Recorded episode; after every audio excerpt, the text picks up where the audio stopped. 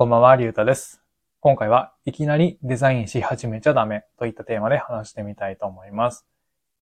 何か、こう、チラシとかポスターとか、あとはまあ、サムネイルとかを作るってなった時に、いきなりデザインをこう始めちゃダメなんだよね。そうそうそう。まあ、そんな、何ポスターとか作る機会ねえよって、えー、言う場合は、なんだろうね。うん、プレゼンの資料とか、まあそういう時にも言えることかもしれないけど、まあとにかく、こういきなり、こう、何？うん、なんだろう。デザイン？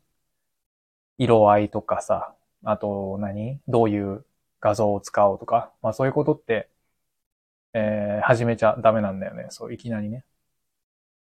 そう。じゃあまずは何を考えたらいいかっていうと、誰に何を伝えるか、まあ何を言うか、それを最初に、えー考える必要があるんだよね。そう。で、まあ僕の場合、じゃあどういったものをデザインしてきたかっていうと、えっと、商品画像あの、アマゾンとか楽天とかのさ、あの正方形のあの画像あるじゃん。商品の魅力を伝えるための画像があると思うんだけど、そう、あれを、まあ、クラウドソーシングで、まあ、作ってきたことがあるんだよね。そうそうそう。で、まあ、僕は特にその何、デザインの学校とか出たわけでもなく、まあ、専門的にデザインをやってきたわけじゃないんだけど、まあ、でも、こう、独学で、そのクラウドソーシングで、まあ、月に4万円ぐらいだったかな？は最高で稼いだことがあるんだけど、そう。で、まあ、それを続けていくときに、いたときに、うーん、なんかこう、最初にデザインしちゃってた時があって、でもそれじゃダメなんだなって分かったんだよね。そうそうそう。まあちなみに、もうクラウドソーシングはやめちゃったんだけど、そう。で、まあいきなりデザインを始めるとさ、うーん、なんだろうね。無駄に時間を食うっていうかさ、あこの、何？画像の、ここどうしようみたいな感じで、なんか余計なことに時間も使っちゃって、一番大切なのって、まあさっきも言ったように、まあ誰に何を伝えるかを、うーん、考えること。っていうか、まあとにかくあれだよね、デザインって、デザインの目的って、なんだろう、美しいものをこう見せるっていうわけではなくて、その、誰かにこう何かをこう訴えるために、まあ作るわけじゃん。あの、アート作品とかはまた別だけど、そういう、何僕が作ってきたような商品画像とか、商品の魅力を伝えるような画像とか、えポスターとか、まあ、チラシとか、あとはサムネイルとか、まあ、そういうものは、誰かに何かを伝えるためにこう作るわけだから、その一番、何、大切なこう幹となる部分を、しっかりと固めてから、その枝葉である、そのデザイン的な部分をこう仕上げていかないと、うん、結局これは何が言いたいんだろうってなっちゃうんだよね。そう。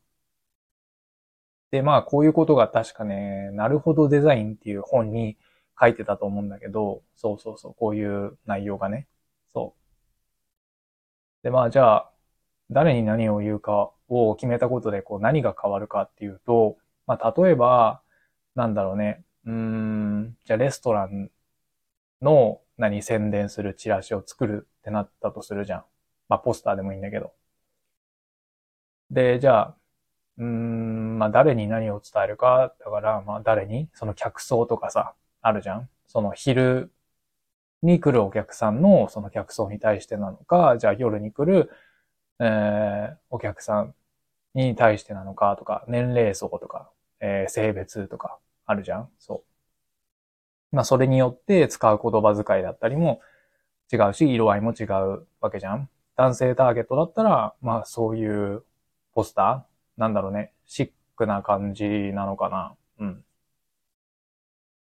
そうそうそう。で、まあ女性がターゲットなんだったら、なんだろうね。こう淡い感じとか。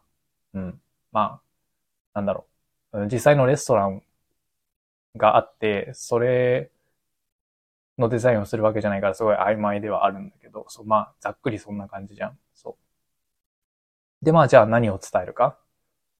じゃあそのレストランの、うーん、なんだろうね、その商品数、商品数っていうかメニューの数が、そのレストランの売りなんだったら、それを伝えられるようなポスターに仕上げるべきだし、そうではなくって、なんだろう、ここでしか食べられないような、こう、すごいレアな、何？料理？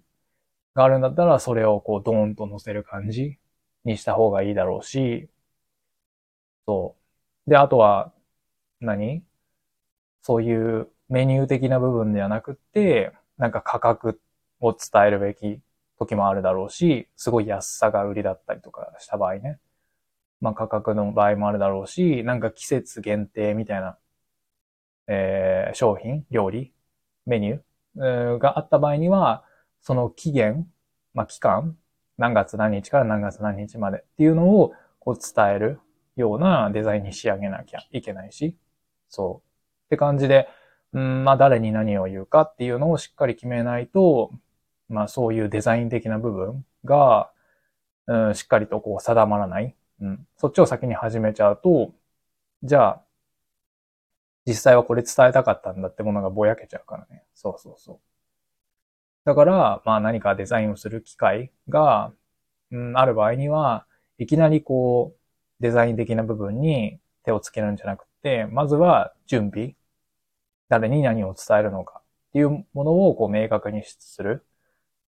で、伝えるべき内容をまあ箇条書きとかにしてもいいと思うんだよね。メニューの数は、うん、100品みたいな。で、価格はいくらみたいな。で、提供、えー、しているメニューは期間限定で何月から何日、何月何日から何月何日みたいな感じでもいいだろうし。まあそういう形でこう書き出して、じゃあその中でこれを一番伝えるんだみたいなものを決める。そう。そしてから、じゃあこの伝えたいこと、そして、えー、伝えたい相手に対して、一番こう、合うようなデザインってどんなんだろうって考えていくと、まあおそらく、えー、なんだろう、いきなりデザインし始めるよりかは、こう伝わるようなものに仕上がるんじゃないかなって思うんだよね。そう。って感じでまあ言ってるけど、じゃあ実際僕ができてるかっていうと、まあできてたかっていうと、うん、まあ微妙なところだよね。そう。なんかこう、最初に浮かんだ、あ、こういう感じでいこう、みたいな、そういうざっくりした、何？イメージで進めちゃった時とかもあって。うん。でもそれって結構回り道だったなっていう経験があったから、そうそうそう。だから、まあいきなりデザインし始めちゃダメなんだなって、そう身をもって、こう体感したんだよね。そうそうそう。そんな感じかな。まあ、そんなにデザインする機会はないかもしれないけどね。そう、職業的なことでそういうのやってたりとか。まあ、職業でやってる人だったら、まあ、当然分かってることだとは思うけどね。そう。まあ、あとはなんだろうね。こう、会社とか、うん、学校とかで、ちょっと作ってよみたいな感じで頼まれた場合とかは、まあ、意識してみるといいかもしれないね。うん。そんな感じかな、今日は。はい。じゃあ最後まで聞いてくれてありがとうございました。じゃあまた。